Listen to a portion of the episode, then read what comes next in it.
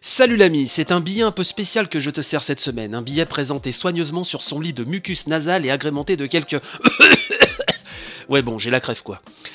Alors en soi, c'est pas la mort, hein, mais avec mon cerveau confit dans sa morve, difficile de signer une chronique pleine de panache.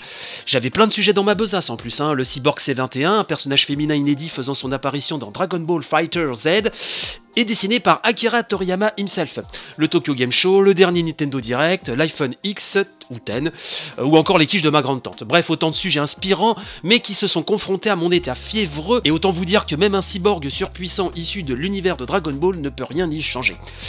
J'ai la crève, mais je ne voulais pas zapper le billet de la semaine, même si le précédent sur le doublage français de South Park, l'anal du destin, a réalisé un petit flop au niveau de son audience. Oh, je ne t'en veux pas l'ami, au moment où je tape ce texte laborieusement sur mon Mac, ma cervelle confite n'arrivant plus à suivre, il n'y a qu'une chose qui m'agace au plus haut point, c'est l'âme de rasoir que j'ai dans la gorge et qui m'empêche de savourer comme il se doit mon bon café. J'ai la crève et ça me rend bougon, tu l'auras compris. Alors certes, ce billet n'a foutrement aucun sens, mais il a au moins le mérite d'exister.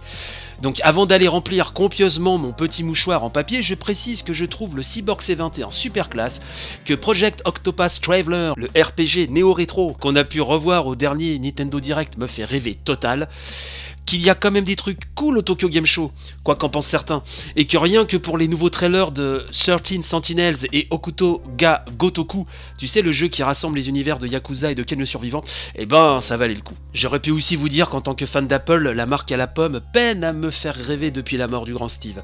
Oh donc voilà, autant de thèmes qui seront peut-être euh, traités ou pas dans les prochains billets, mais au moins ils auront été abordés cette semaine. De manière ultra brève, ça race, ok, mais quand même.